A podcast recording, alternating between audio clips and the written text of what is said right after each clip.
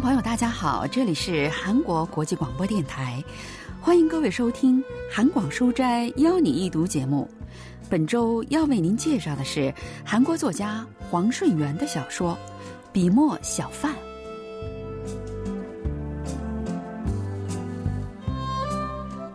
黄顺元的小说《笔墨小贩》发表于一九五五年，主人公是做了三十年笔墨贩子的老徐。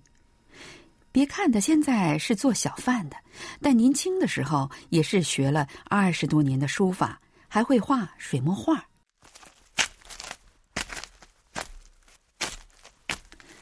老徐每年春天和秋天都会到离微真很远的一个小村子跑一趟，到了那里，他是一定要去老洞长家的。每次老洞长都会留他在厢房里住下，还会从他那儿买一些笔墨。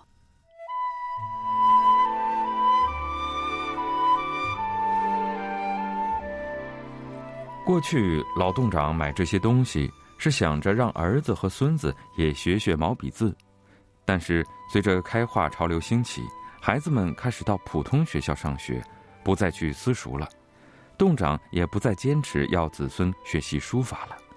不过即使如此，他自己却仍然对笔呀墨呀这样的东西充满留恋。老徐每次来都会为他写一些画符，还会画些四君子图。因此，每年春秋各一次接待老徐，欣赏他的书画，对老洞长来说也是一种乐趣。不过，尽管这样，老洞长从来都没有对老徐的书法或者水墨画感到十分满意，他也只是对这些用笔墨画出来的东西感兴趣，并且从中得到些安慰罢了。每次老徐走后，老洞长都会把他留下的字画打开看看。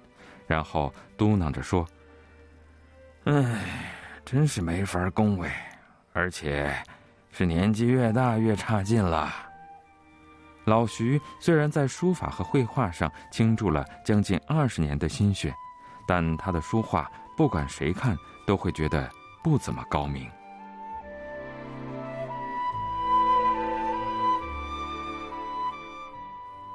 让老徐学书画的是他的父亲。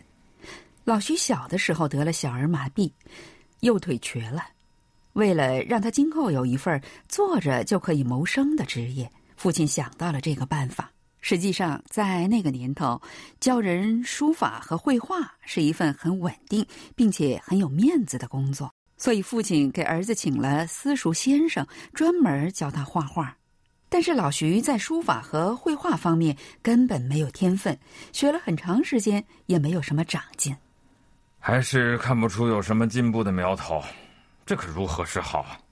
这个嘛，突然有一天显示出才能的，倒也是有。从那以后，尽管父亲给老徐换了好几位先生，但他的书画水平也没有什么大的进步。不过万幸的是，老徐对学习书法和绘画并不反感，甚至还非常的勤奋。他的父亲反复回忆着过去私塾先生说过的那话：“也许有一天，老徐的书画会突然显现出才能来。”于是便坚持让老徐学习，直到去世之前，他才放弃了这样的期待。他把老徐叫到跟前，嘱咐他去做自己想做的事情。现在想想，是做父亲的太贪心了。以后你不用再学书画了。去做自己喜欢做的事情吧。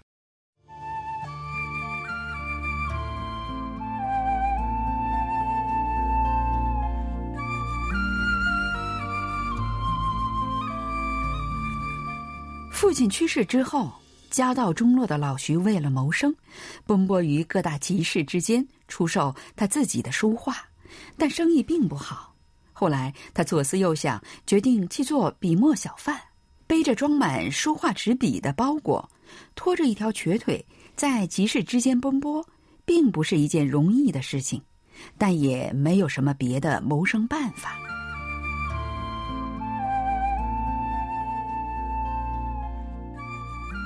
那是在光复之后的第二年深秋的某一天。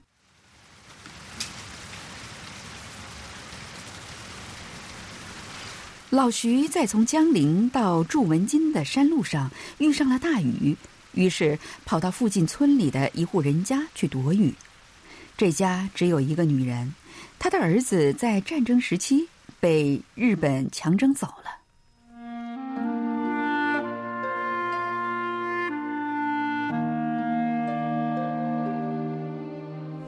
年近半老的女人把老徐淋湿的大褂挂到灶台边烤干了。吃过晚饭后，女人一直给老徐讲自己儿子的事。儿子今年二十三岁，在被强征之前已经跟一个姑娘求了婚，但是那姑娘等不到他回来，今年秋天要嫁给别人了。女人说：“只要儿子回来，世界上有那么多姑娘，不怕没婚结。”他还说，在儿子被征走之后，他连乞丐上门都不会赶走，所以，如果老徐今后路过这里没有地方住，可以随时来借宿。正说着，女人的视线停在了老徐的脚上，老徐的袜子已经破烂不堪，脚后跟和脚趾都露在外面。女人说：“天气已经开始变冷了，要给老徐缝一双布袜子。”老徐受宠若惊，想说些什么谢谢他，却什么话也说不出来。女人量好老徐脚的尺寸，拿出棉布裁剪起来。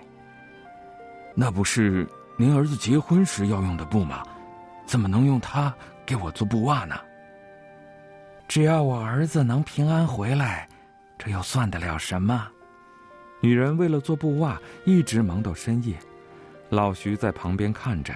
双手不由得颤抖起来。虽然这个女人说这么做只是为了给远在他乡生死不知的儿子积德行善，但对于年近七十的老徐来说，这可以说是毕生头一次体会到的温情。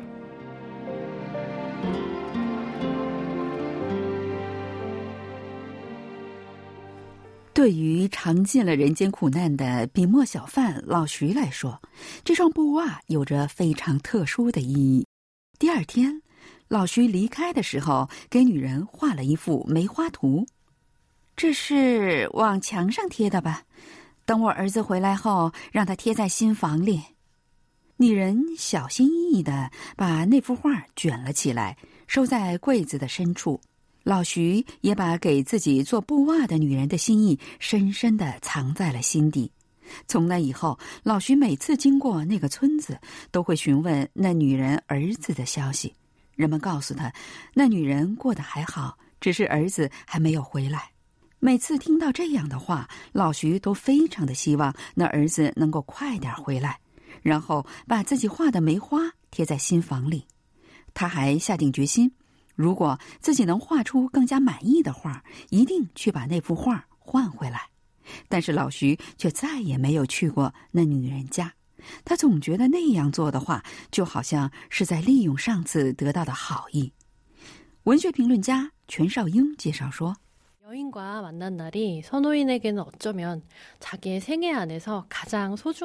跟那个女人相见的那天，也许对老徐来说是自己人生中最为珍贵的一天。”在那之前，他一直漂泊四方，没有跟任何人有过温暖的交流。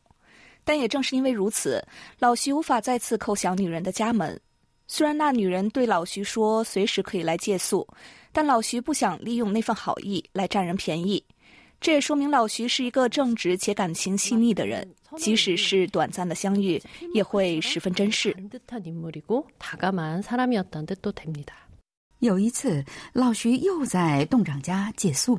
他向洞长问起了被强征去的人们的事情。日本人为什么不放那些被征用的人们回来呢？谁说没放回来啊？我们村里有两个人被征用，有一个解放以后就回来了，另一个第二年春天回来的。看来，人们被征去的不止一个地方啊！怎么会只有一个地方？有人去了叫九州的地方。还有人去了东京附近，这里那里都有。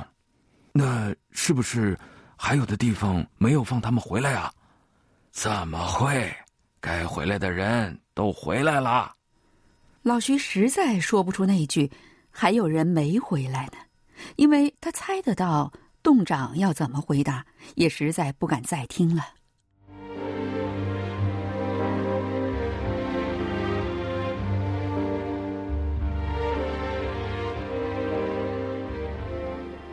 那是在六二五战争爆发的两三天前，老徐衣衫褴褛的来到了老洞长住的村子，那天也在老洞长家住下了。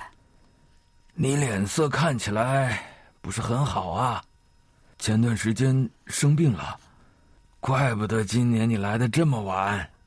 老洞长像从前一样买了老徐一支毛笔和一块墨。老徐则像以前一样做好准备，要给他画一幅画。老洞长担心他的身体，想要拦他。老徐已经开始画一幅梅花了。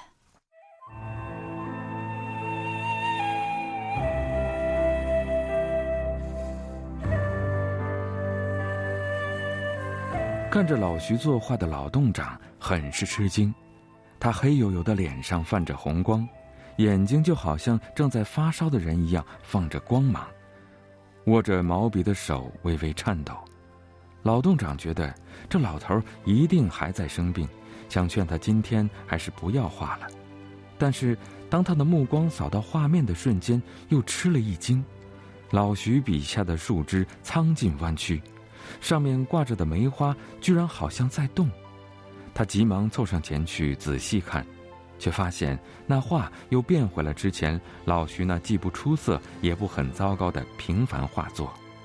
老洞长想，自己一定是看错了。但是画完最后几笔的老徐却突然把画卷起来，冲了出去。是他，就是他，这就是我一直想画的东西。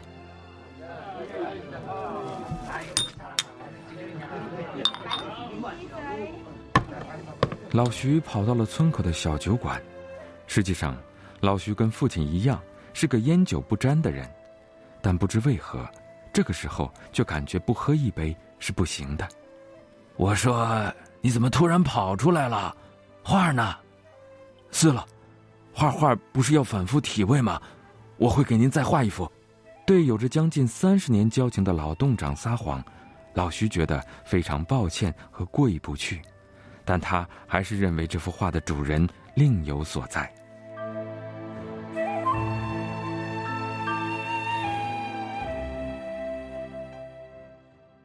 지살아서막움직이는듯보이는그매화그림이선호인자신을닮아있습니다梅花呢？那幅栩栩如生的梅花图就好像老徐自己。梅花总是在冬天的雪中独自开放。 老徐也像梅花一样，在漫长的岁月里没有与任何人有过真情交流，在这样的孤独中，与他人之间的短暂情谊给了他生活下去的理由。因为画出了满意的画，终于可以再去见那个女人了。这时他才重新找回了活力。드디어여인을다시만나러갈수있게된선호인은다시없을활기를얻게되었죠第二天，老徐不顾老洞长再住一天的挽留，急急忙忙的上路了。 以前看起来沉重不便的那条瘸腿，也显得从来没有过的轻松。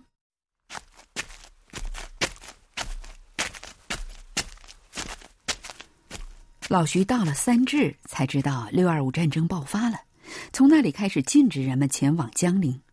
实在没办法，老徐只好在那儿又住了几天。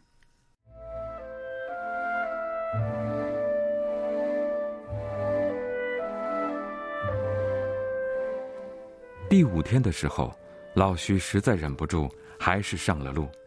这时候，将近七十岁的年纪和破衣烂衫帮上了忙，没人对他这个看起来像个乞丐的老头说什么。三天后，老徐终于到了那个山脚，远远的仿佛能听到大海的声音。他一瘸一拐的绕过山脚，但是眼前的光景却令他大吃一惊。双脚好像被钉在了地上一样。刚开始，他怀疑自己的眼睛是不是出了问题。这哪里是他经常造访过的那个山村？虽然村子本来就很小，也没有几户人家，但现在却连一间完整的房子都没有。村口的那些柳树也有一半都被烧焦了。看来，这里也遭受了炮击，两辆坏了的货车横七竖八的躺在路上。看到这样的光景，老徐两腿一软，一屁股坐在了地上。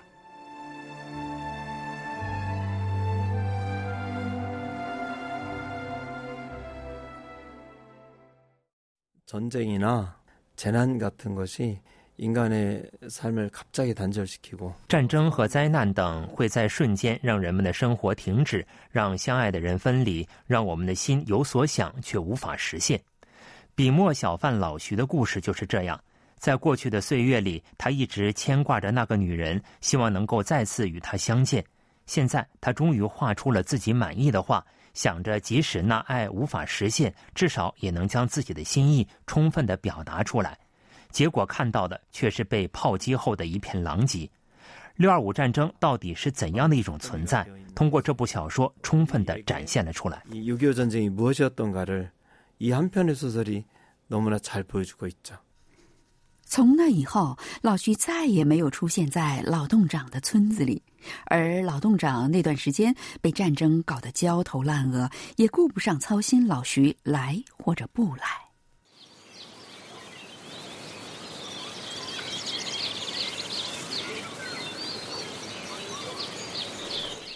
就这样，有一天， 那应该是那年春天最明媚的一天。一个村民赶集回来，在山路上发现了一个死去的乞丐，村民们蜂拥而至，老洞长也跟着去了。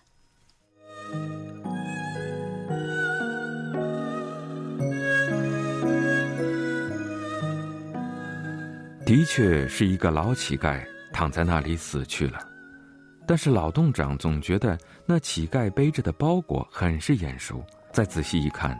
那乞丐不是别人，正是老徐。老洞长让人把那包裹打开，里面有卖剩下的笔墨，还有一个用白纸包了好几层的小包。人们把那纸包打开，里面有一些钱和一双从来没有穿过的布袜，另外还有一个纸条，上面大致写着这样的意思：用这些钱给自己送葬。还烦请办葬礼的人把这双布袜给自己穿上。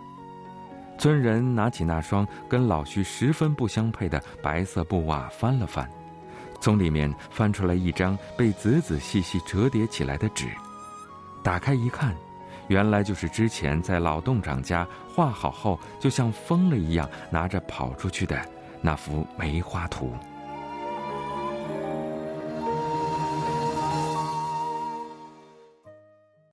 선호이는 여인이 만들어준 그 버선을 끝내 신지 못했습니다.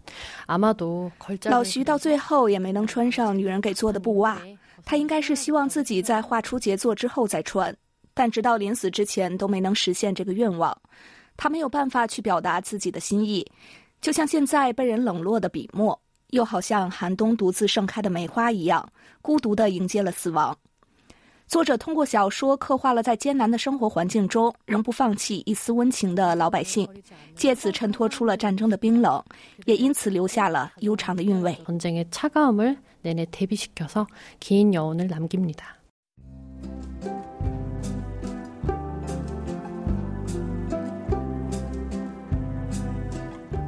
听众朋友，我们在今天的韩广书斋邀你一读节目当中，为您介绍了黄顺元的小说《笔墨小贩》。